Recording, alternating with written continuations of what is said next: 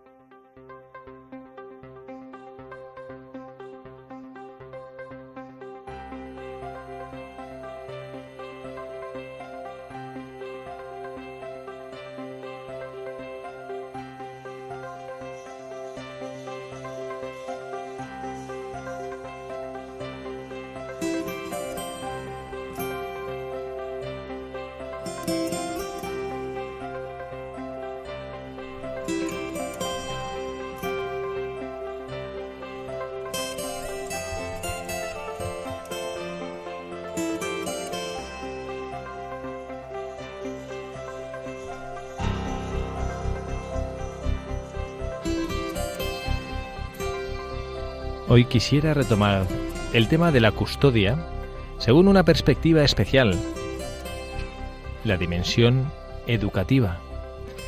Miremos a José como el modelo del educador que custodia y acompaña a Jesús en su camino de crecimiento, en sabiduría, edad y gracia, como dice el Evangelio. Él no era el Padre de Jesús, el Padre de Jesús era Dios, pero él hacía de papá de Jesús, hacía de padre de Jesús para ayudarle a crecer. ¿Cómo le ayudó a crecer? En sabiduría, edad y gracia. Partamos de la edad que es la dimensión más natural, el crecimiento físico y psicológico.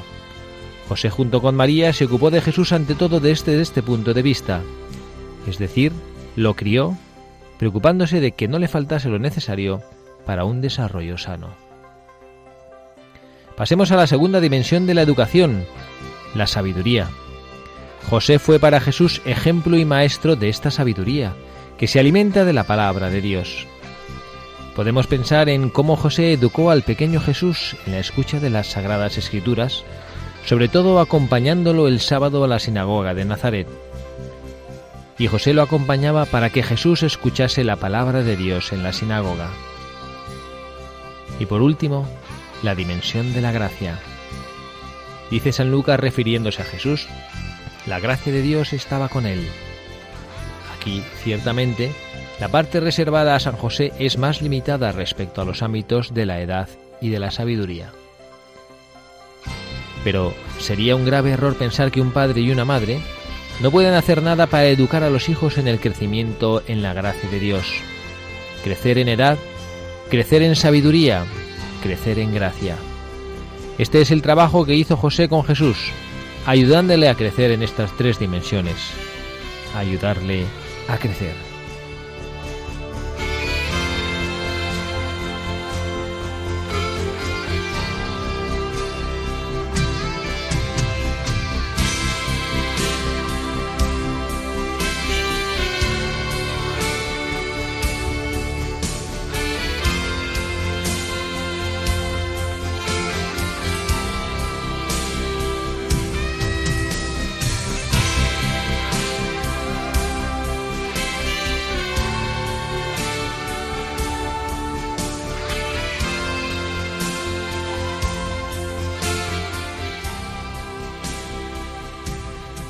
Muy buenas tardes, queridos amigos, queridos oyentes de este programa de Buscadores de la Verdad, en este nuevo programa, en este sábado 3 de febrero.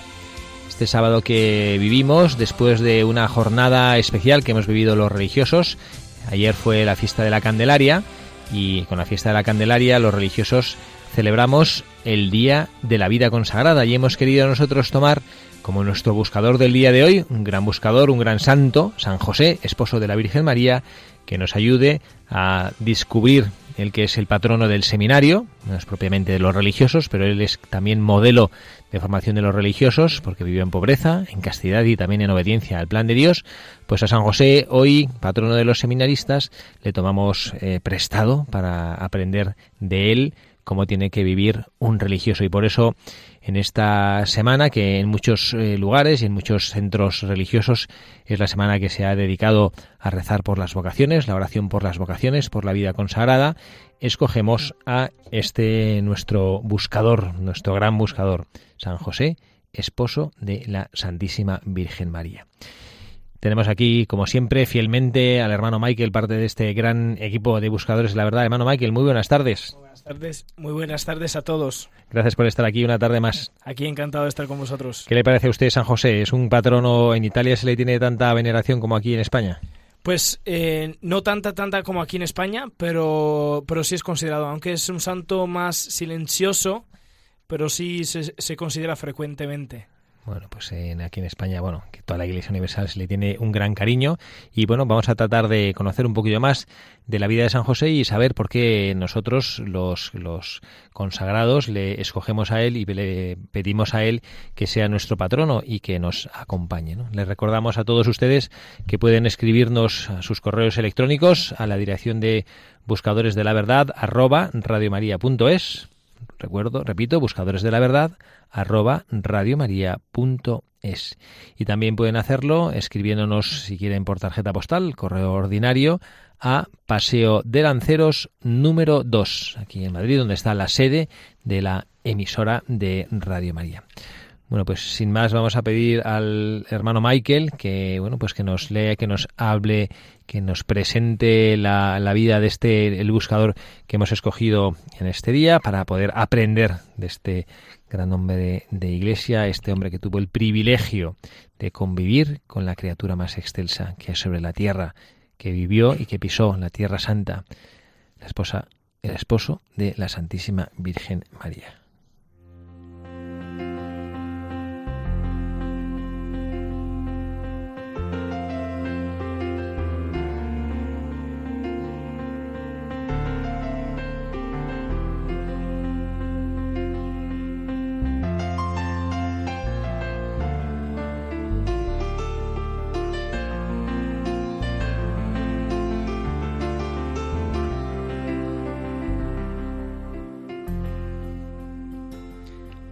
San José, esposo de María, madre de Jesús, descendiente de David, José era el padre putativo de Jesús, a cuyo nacimiento asistió en Belén. Vivió en Nazaret, ejerciendo el oficio de carpintero y, al parecer, murió antes de que comenzase la vida pública de Jesús. Su culto, extendido en Oriente antes del siglo V, no llegó a Occidente hasta la Edad Media. En 1870 fue proclamado patrón de la Iglesia Universal. Es también patrón de los carpinteros y de los moribundos. San José encarna las virtudes de la honestidad, el amor, el amor al trabajo y la fe inquebrantable en Dios.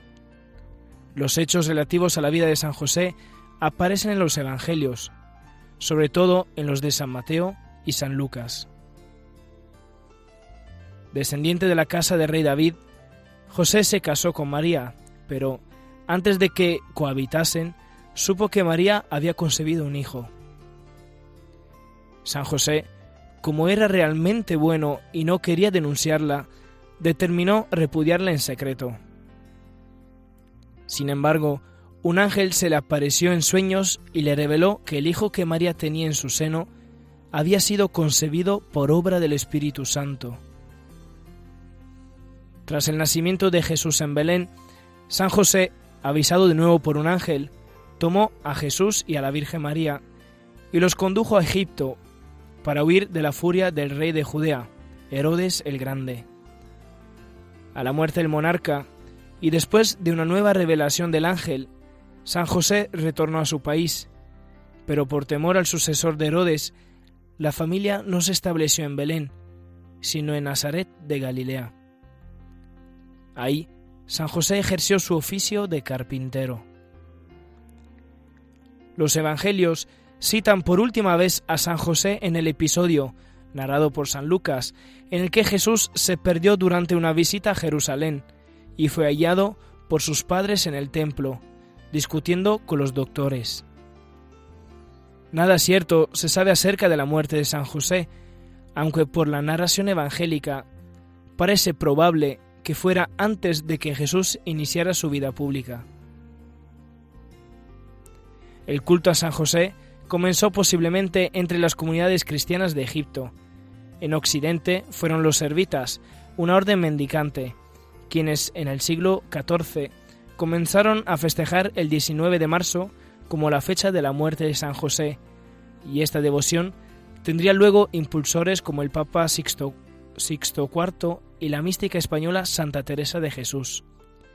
El Papa Pío IX lo declaró patrono de la Iglesia Universal el año 1870.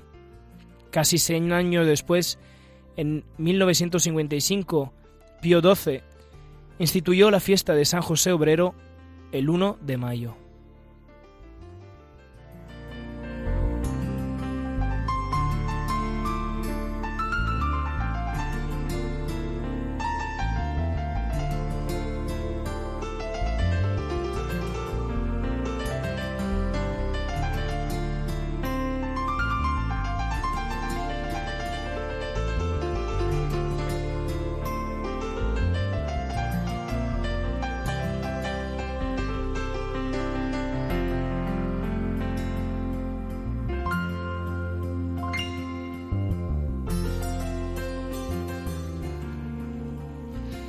Este es nuestro buscador del día de hoy, San José.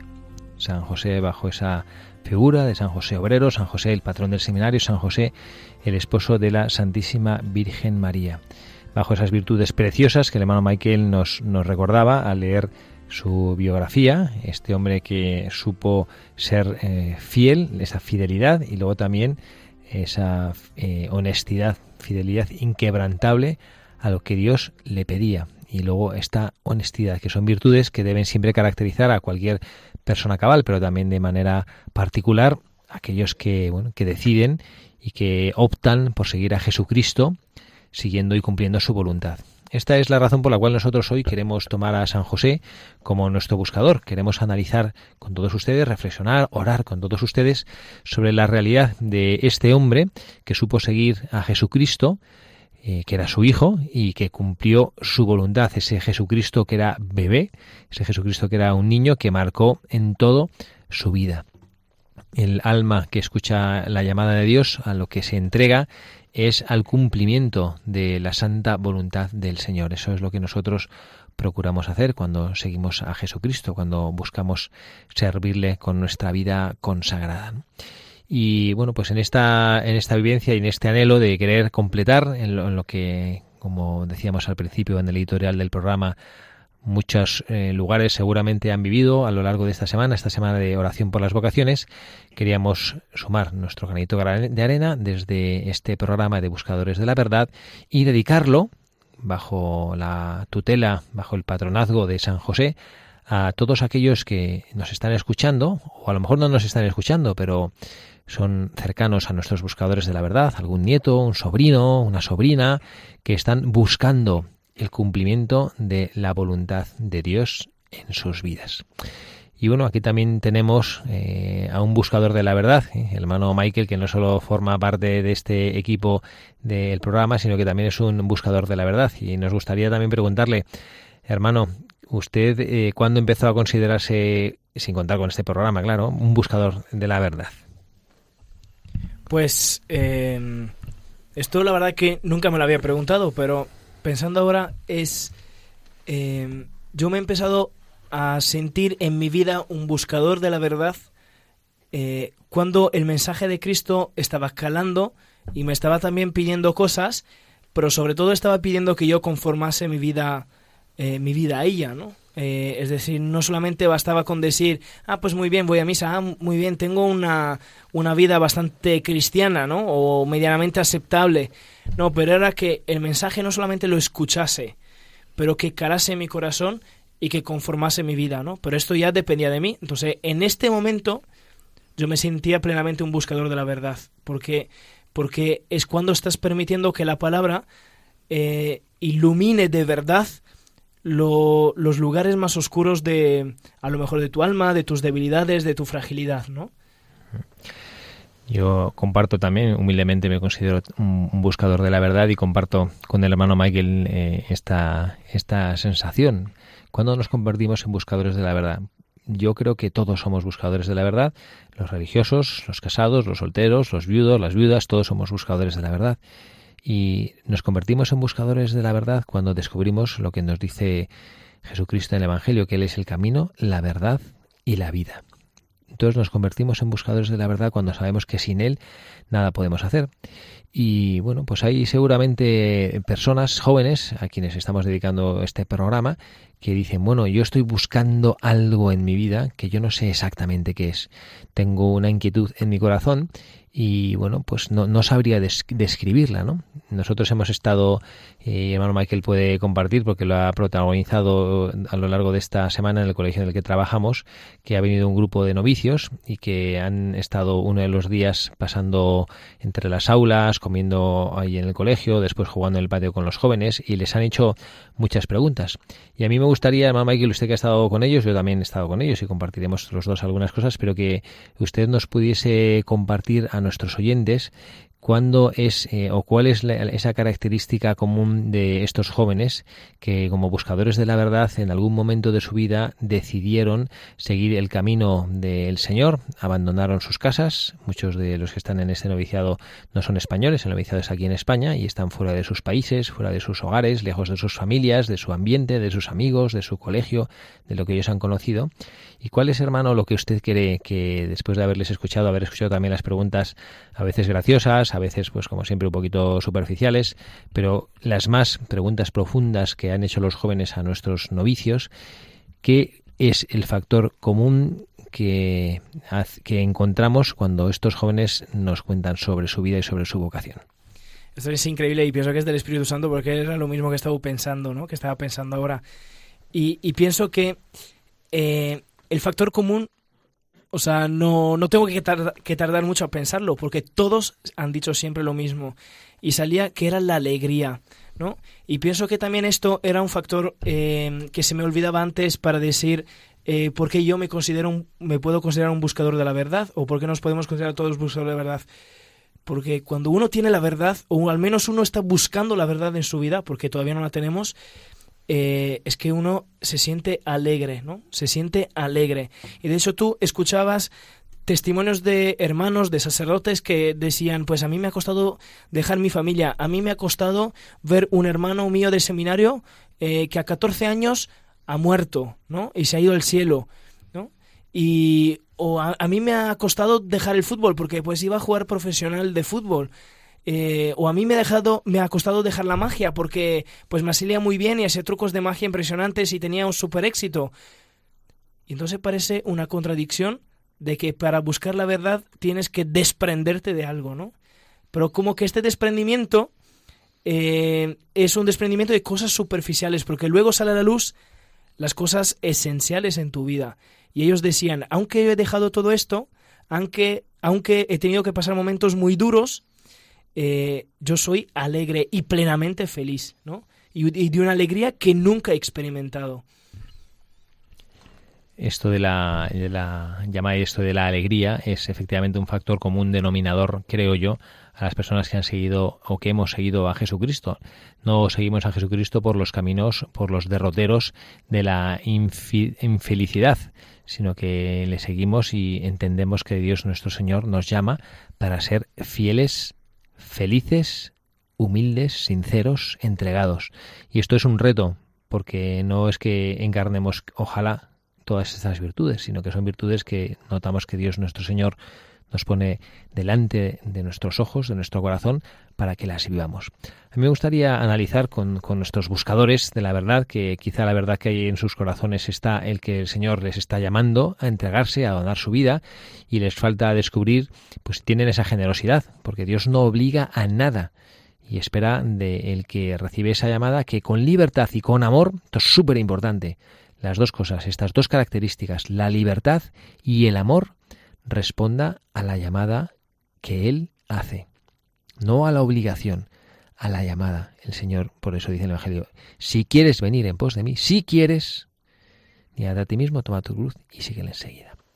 El pasado mes de diciembre, el Papa Francisco, el Vaticano, el día 3 de diciembre, San Francisco Javier, primer domingo de Adviento, él eh, mandó, envió un mensaje para la 55 Jornada Mundial de Oración por las vocaciones. Y ahí manifestó, declaró que en el próximo mes de octubre, en octubre de este año, se va a celebrar la decimoquinta Asamblea General Ordinaria del Sínodo de los Obispos y va a estar dedicada a los jóvenes y en particular precisamente a esta relación entre los jóvenes, la fe y la vocación. Y el Papa nos, nos invita a reflexionar en tres aspectos, y esto es lo que va a ser para nosotros, para nuestros oyentes, para nuestros buscadores, el mensaje de los buscadores, porque creemos que además eh, San José lo hizo de una manera particular, lo vivió de una manera particular, tres dimensiones, tres aspectos, que son la escucha, el discernimiento y la vida. Y vamos a escuchar un, bueno, que es, eh, vamos, nos vamos a permitir, porque creo que nadie mejor que él nos puede hacer y nos puede iluminar, vamos a escuchar lo que el Papa Francisco nos dice eh, sobre cada uno de estos tres aspectos, ¿no? La escucha, el discernimiento y la vida. Vamos a hacerlo como si fuera en este mensaje para buscadores y después lo comentaremos con cada, con todos ustedes los, los distintos aspectos, ¿no? Escuchar. La llamada del Señor cabe decir, no es tan evidente como todo aquello que podemos oír, ver o tocar en nuestra experiencia cotidiana. Dios viene de modo silencioso y discreto, sin imponerse a nuestra libertad. Así puede ocurrir que su voz quede silenciada por las numerosas preocupaciones y tensiones que llenan nuestra mente y nuestro corazón. Es entonces necesario prepararse para escuchar con profundidad su palabra y la vida, prestar atención a los detalles de nuestra vida diaria, aprender a leer los acontecimientos con los ojos de la fe y mantenerse abiertos a las sorpresas del Espíritu. Si permanecemos encerrados en nosotros mismos, en nuestras costumbres y en la apatía de quien desperdicia su vida en el círculo restringido del propio yo, no podremos descubrir la llamada especial y personal que Dios ha pensado para nosotros. Perderemos la oportunidad de soñar a lo grande y de convertirnos en protagonistas de la historia única y original que Dios quiere escribir con nosotros. También Jesús fue llamado y enviado. Para ello tuvo que, en silencio, escuchar y leer la palabra en la sinagoga, y así, con la luz y la fuerza del Espíritu Santo, pudo descubrir plenamente su significado, referido a su propia persona y a la historia del pueblo de Israel. Esta actitud es hoy cada vez más difícil, inmersos como estamos en una sociedad ruidosa, en el delirio de la abundancia de estímulos y de información que llenan nuestras jornadas. Al ruido exterior que a veces domina nuestras ciudades y nuestros barrios corresponde a menudo una dispersión y confusión interior que no nos permite detenernos, saborear el gusto de la contemplación, reflexionar con serenidad sobre los acontecimientos de nuestra vida y llevar a cabo un fecundo discernimiento confiados en el diligente designio de Dios para nosotros. Como sabemos, el reino de Dios llega sin hacer ruido y sin llamar la atención, y solo podemos percibir sus signos cuando, al igual que el profeta Elías, sabemos entrar en las profundidades de nuestro espíritu, dejando que se abra al imperceptible soplo de la brisa divina.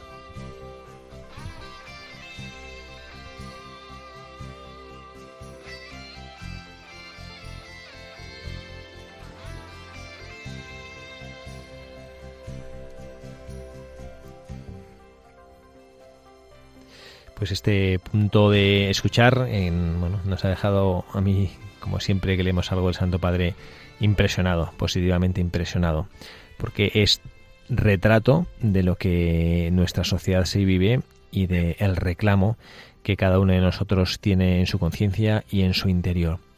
Me llama la atención cómo huimos nosotros del ruido, de la soledad, del silencio, perdón, no oímos del ruido, oímos de la soledad y del silencio y a veces nos refugiamos. Y esta es una cosa muy típica que se ve entre los jóvenes, ¿no? que a la mínima oportunidad enseguida se ponen a escuchar sus músicas y se ponen sus auriculares.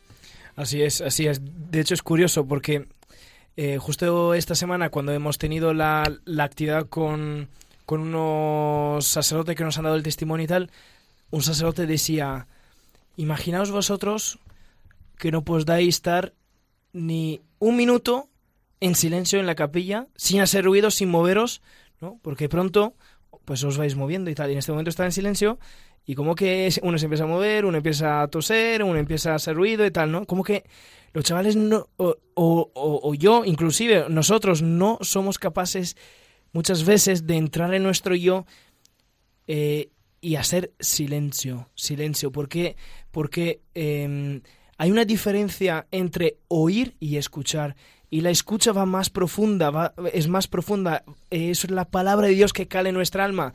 Pero esa palabra puede perfectamente venir y oír porque pues Dios habla, pero al final no germina. No germina ¿por qué? Porque no encuentra eh, una tierra fértil y, esa tierra que propicia a, que la semilla crezca, pues es justo el silencio, ¿no? Y yo además quería compartir una, cosa de que leyendo estas líneas me ha parecido, eh, me ha parecido ver dibujada la imagen de, de San José, ¿no? Que cuando dice, es necesario entonces prepararse para escuchar con profundidad su palabra y la vida, y prestar atención a los detalles de la vida diaria, aprender a leer los acontecimientos con ojos de fe y estar abiertos, esto me encanta, estar abiertos a la sorpresa del Espíritu, ¿no? Y como que aquí está súper delineada la imagen de José, ¿no? De San José, ¿por qué? Porque era, era un, un chaval eh, como todos, que tenía su trabajo, tenía su oficio, tenía su vida ordinaria y, y a, lo mejor la, la, noticia de María le había tumbado espiritualmente porque no se lo esperaba, no, eh, no lograba explicarse del por qué estaba embarazada, ¿no? Y al final, pues se le aparece en sueño un, un, un, ángel que le dice eh, que no se preocupe, ¿no? Y, el mensaje que todos sabemos.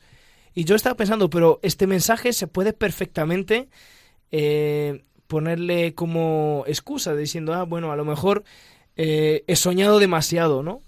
ha sido simplemente un sueño, no pasa nada, ¿no? Pero la fe y la opción que San José hace al mensaje del ángel a poner al lado sus juicios y sus razonamientos eh, frente a esta situación es capaz de optar para la palabra de Dios. Y esto es efecto de esta sintonía, de esta frecuencia que, que tenía con el cielo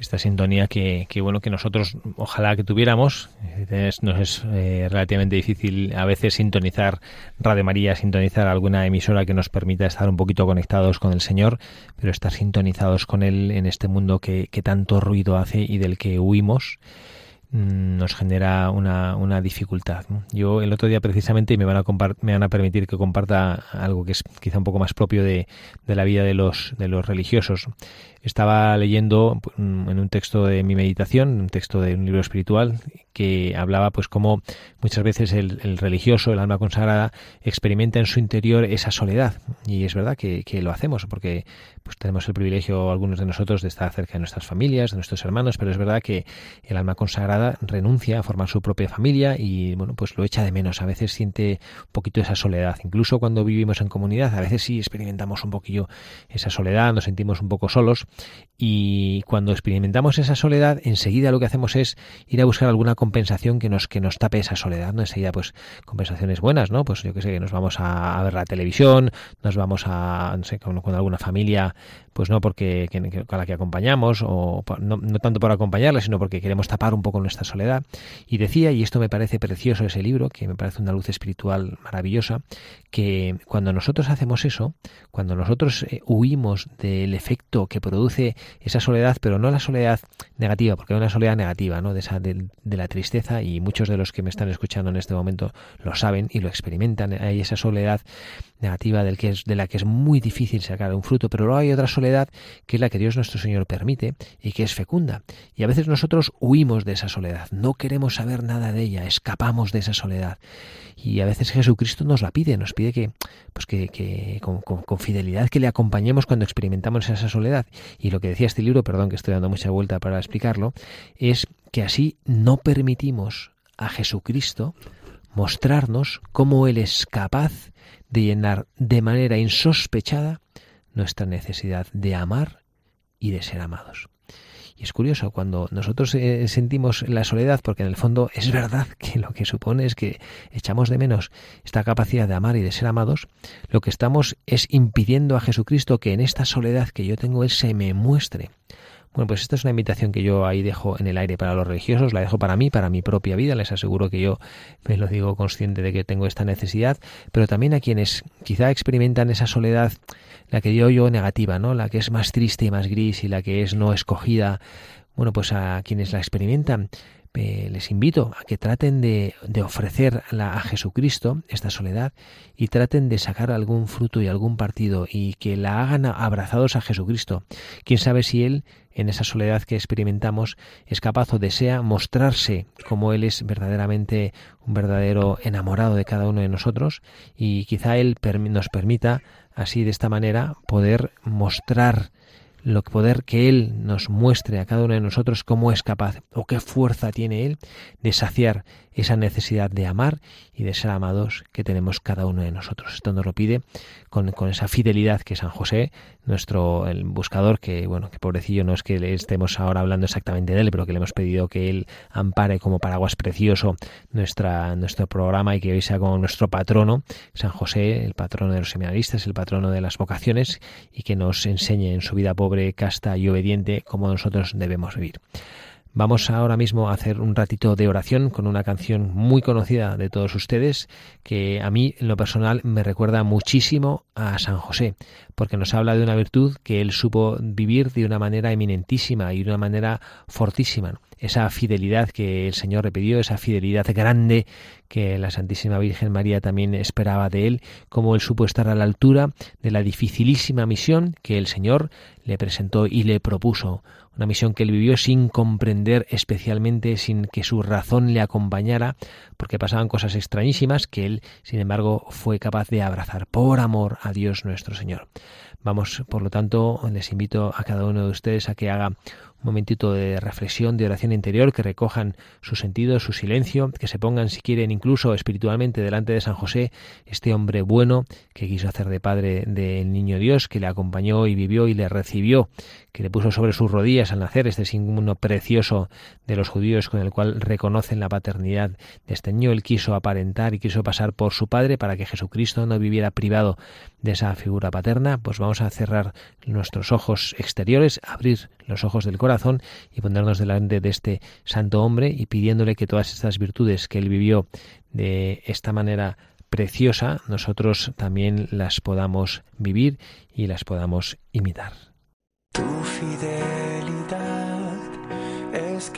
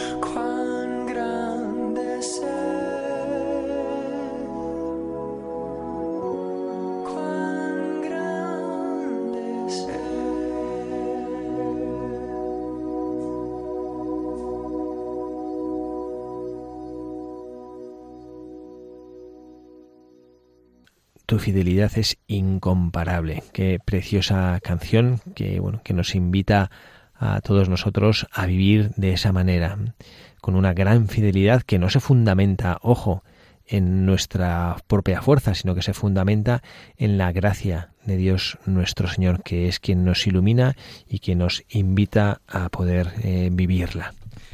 Sí, y además una fidelidad que para ser fieles a una... O sea, hay que ser fieles a algo, ¿no? Hay que ser fieles a algo porque si tú no tienes claro a lo que a lo que Dios te pide y aquí entra en, lo que estamos diciendo antes de, de esa canción que nos ha ayudado a despertar y, leerla con eh, con ojos interiores, ¿no? De, de escuchar y escuchar un llamado y, y si tú te sientes llamado ahí es donde entra tu obra que tienes que buscar de ser fiel esa tu fidelidad, ¿no? Y, y, y, y cómo podemos ser fieles? Pues eh, viendo primero la fidelidad del Señor, ¿no? Y decirle, Señor, tu fidelidad es grande, ¿no? Es grande. Y, y, a, la raíz de, esto, y me acuerdo de, de, de unas preguntas que recurría mucho esta semana vocacional que hacían a los hermanos. Pues eh, ha, chocado bastante a, a los chicos en, en sentido bueno de ver chavales de 18, entre 18 y 21 años que vienen con su sotana en el colegio y le comparten eh, su vida, le comparten su experiencia de Cristo y, y, una de las preguntas comunes eran, oye, ¿y tú cómo de verdad, o sea, ha- has de verdad escuchado que Dios te llamaba? ¿Cómo Dios te llamaba? E- Entonces todas las preguntas iban alrededor de la llamada de Dios y de la escucha, y muchas veces pensamos que tiene que pasar algo eh, súper exitoso, un milagro, que te aparece Dios, que te diga cuál es tu vocación, pero muchas veces Dios no se manifiesta así y Dios no te lo hace entender así. Como leíamos, eh, Dios lo hace entender a través de los acontecimientos diarios, ¿no? Y hay que saberlo, leerlos con fe. Y, una cosa que compartían mucho los hermanos, eh, esos hermanos novicios que han venido al colegio, decían una cosa muy cierta. Y que cuando Dios te llama y cuando Dios eh, toca tu corazón, es siempre a través de acontecimientos diarios discutibles. Porque uno siempre se puede preguntar, como el sueño de San José, siempre se podía haber preguntado. Pero la certeza interior que nace en, tu corazón, en tu alma, pues esta solamente puede ser obra de Dios. Puede ser obra de Dios, porque esta es indiscutible y tú estás consciente de que Dios en tu corazón ha sembrado esto, ¿no? Y te pide esto. Y como yo me, me imagino San José, que San José no se hubiera despertado diciendo, ah, bueno, voy a hacer esto porque pues voy- hoy voy a seguir mis sueños. Es que se ha despertado con una convicción interior. Y esta convicción interior era Dios que ha tocado su corazón y no solamente sus sueños.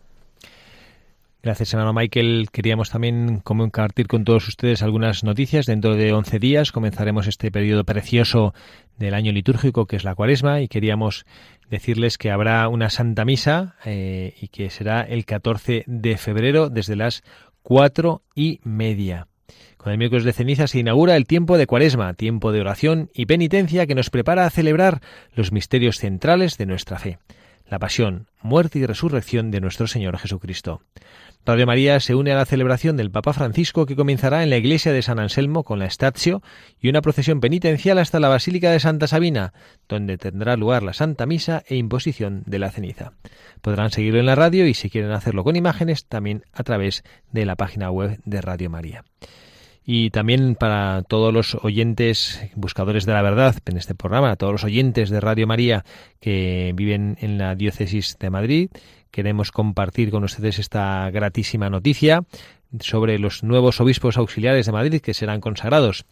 Fue decisión del Papa Francisco del pasado 26 de diciembre que los sacerdotes José Cobo, Santos Montoya y Jesús Vidal fueron nombrados por el Santo Padre nuevos obispos auxiliares de Madrid recibirán la consagración episcopal en la Eucaristía que se celebrará Dios mediante el próximo sábado 17 de febrero a las 12 en la Catedral de la Almudena de Madrid.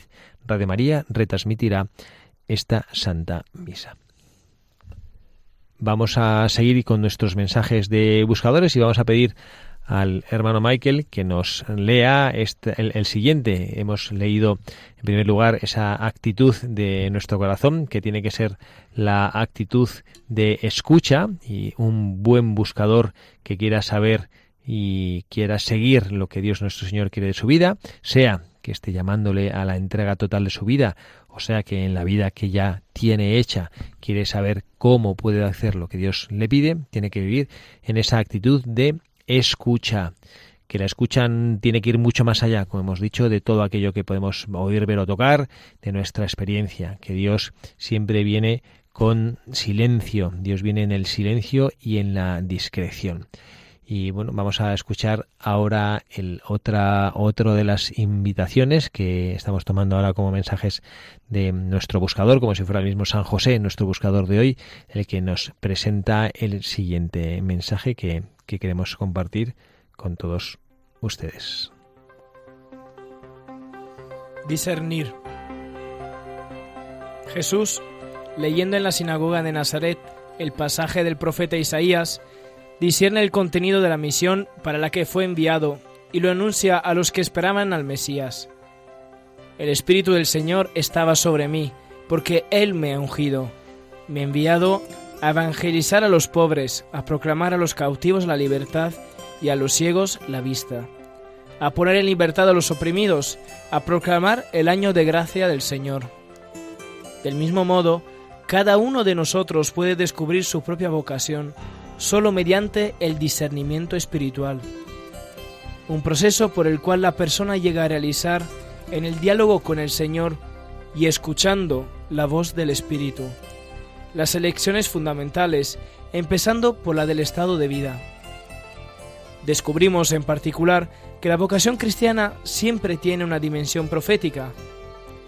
Como nos enseña la Escritura, los profetas son enviados al pueblo, al pueblo en situaciones de gran precariedad material y de crisis espiritual y moral, para dirigir palabras de conversión, de esperanza y de consuelo en nombre de Dios. Como un viento que levanta el polvo, el profeta sacude la falsa tranquilidad de la conciencia que ha olvidado la palabra del Señor. Discierne los acontecimientos a la luz de la promesa de Dios y ayuda al pueblo a distinguir las señales de la aurora en las tinieblas de la historia. También hoy tenemos mucha necesidad del discernimiento y de la profecía, de superar las tentaciones de la ideología y del fatalismo, y descubrir en la relación con el Señor los lugares, los instrumentos y las situaciones a través de las cuales Él nos llama. Todo cristiano debería desarrollar la capacidad de leer desde dentro la vida e intuir hacia dónde y qué es lo que el Señor le pide para ser continuador de su misión.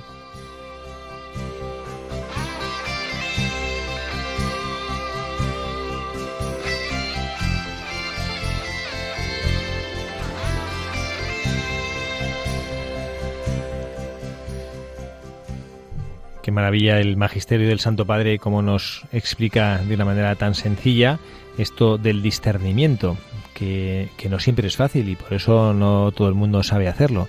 Todo el mundo sabe escuchar qué es lo que Dios nuestro Señor pide de su vida y no significa que nosotros no tengamos necesidad de esto. Creo que tenemos más necesidad que nunca.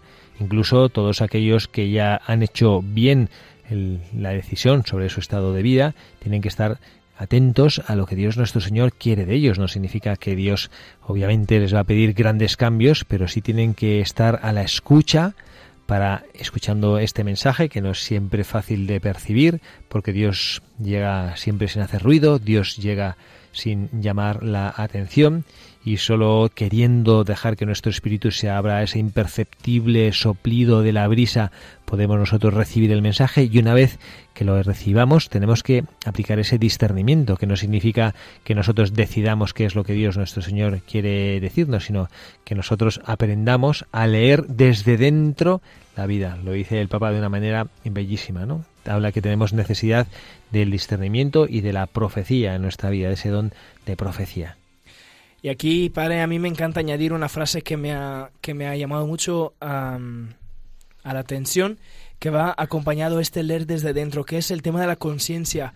Y, y, el Papa Francisco aquí usa unas palabras que, vamos, son, no usa medio términos eh, y va al grano de la cuestión. Dice, el profeta sacude la falsa tranquilidad de la conciencia que ha olvidado la palabra del Señor. Que muchas veces, a lo mejor, para, para estar cómodo o tal, yo pueda eh, poner excusas diciendo, ah, bueno, a lo mejor esto no, no hace falta. Y entonces me quedo en una situación de comodidad. Y, y lo que estoy haciendo es poner como mantas a mi conciencia para que se quede tranquila. Y aquí el Papa dice, sin problemas, eh, que ahí se ha olvidado la palabra del Señor. Es un, el profeta tiene que estar despierto, tiene que sacudir el polvo, tiene que eh, inducir conversión y para esto pues tiene que saber leer desde dentro. ¿no? Aquí quería compartir un testimonio de un sacerdote que, he conocido hace dos semanas y, la verdad que eh, a mí y a los chicos con que hemos estado con él nos ha llamado mucho la atención y, y él, y él estaba eh, en medio de una situación de precariedad, como aquí dice, de una situación de precariedad tanto material y sobre todo espiritual, eh, y con drogadictos, con alcohólicos y tal, y este sacerdote humildemente ha empezado a sacudir el polvo eh, de esas personas, ¿no? Y yo no me imagino que le ha costado bastante, porque su conciencia tenía siempre permanentemente que estar despierta para, eh, para luchar frente a eso, ¿no? Y, y la verdad que la, que la obra que hemos visto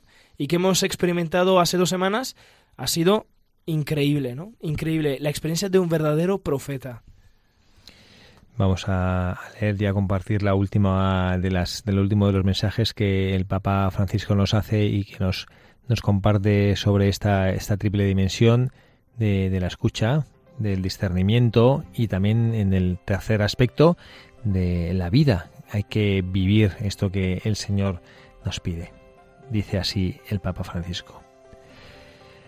Vivir por último, Jesús anuncia la novedad del momento presente que entusiasmará a muchos y endurecerá a otros. El tiempo se ha cumplido y el Mesías anunciado por Isaías es Él, ungido para liberar a los prisioneros, devolver la vista a los ciegos y proclamar el amor misericordioso de Dios a toda criatura. Precisamente hoy, afirma Jesús, se ha cumplido esta escritura que acabáis de oír. La alegría del Evangelio, que nos abre al encuentro con Dios y con los hermanos, no puede esperar nuestras lentitudes y desidias. No llega a nosotros si permanecemos asomados a la ventana con la excusa de esperar siempre un tiempo más adecuado. Tampoco se realiza en nosotros si no asumimos hoy mismo el riesgo de hacer una elección. La vocación es hoy, la misión cristiana es para el presente, y cada uno de nosotros está llamado, en la vida laical, en el matrimonio, en la vida sacerdotal, en el ministerio ordenado o en la de especial consagración, a convertirse en testigo del Señor aquí y ahora. Este hoy proclamado por Jesús nos da la seguridad de que Dios en efecto sigue bajando para salvar a esta humanidad nuestra y hacernos partícipes de su misión. El Señor nos sigue llamando a vivir con Él y a seguirlo en una relación de especial cercanía directamente a su servicio. Y si nos hace entender que nos llama a consagrarnos totalmente a su reino, no debemos tener miedo. Es hermoso y es una gracia inmensa estar consagrados a Dios y al servicio de los hermanos totalmente y para siempre. El Señor sigue llamando hoy para que le sigan. No podemos esperar a ser perfectos para responder con nuestro generoso aquí estoy, ni asustarnos de nuestros límites y de nuestros pecados, sino escuchar su voz con corazón abierto, discernir nuestra misión personal en la Iglesia y en el mundo y vivirla en el hoy que Dios nos da.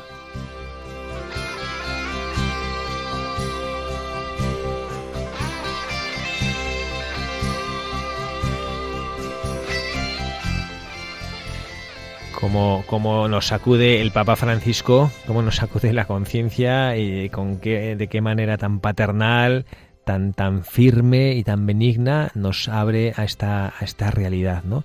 que es para hoy, ¿no? Esto es una expresión que a mí yo me acuerdo cuando era más chico, mi hermana mayor cuando había que hacer algo y yo era un poco lento, me decía eso, que es para hoy, ¿no? Que esto es para hoy, que te des prisa, ¿no?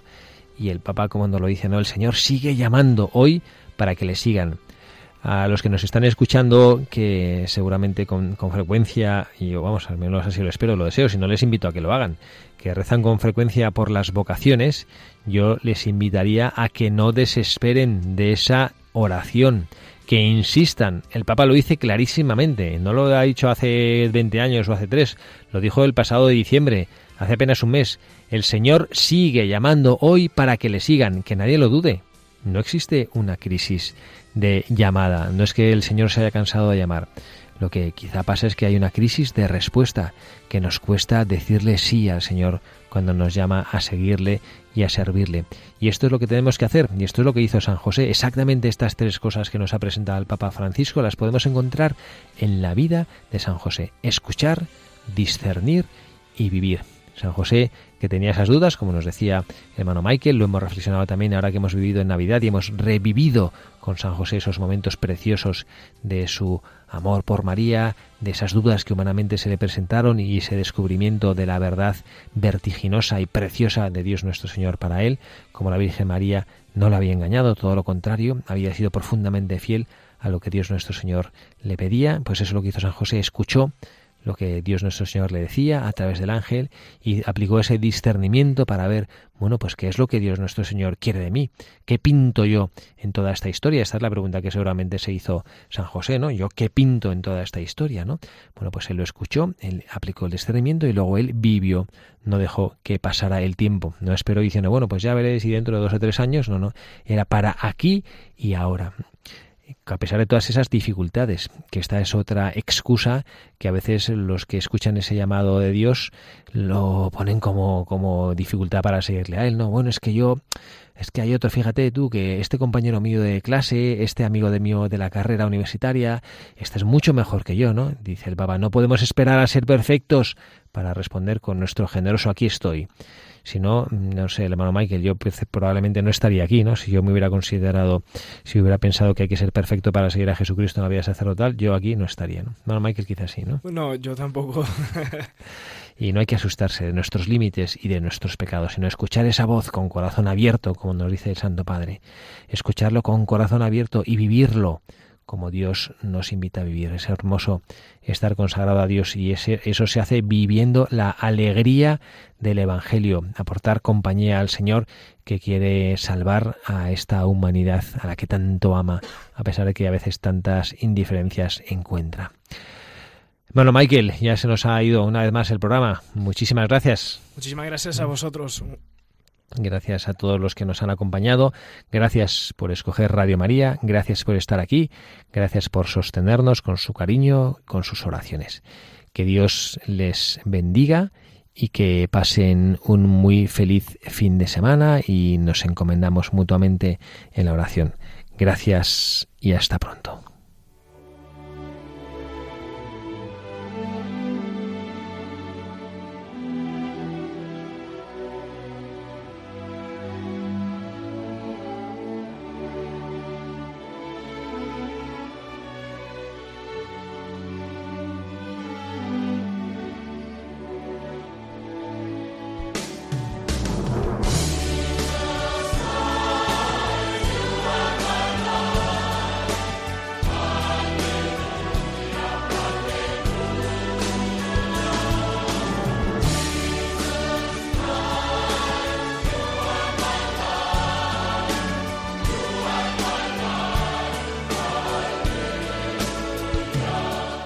Han escuchado Buscadores de la Verdad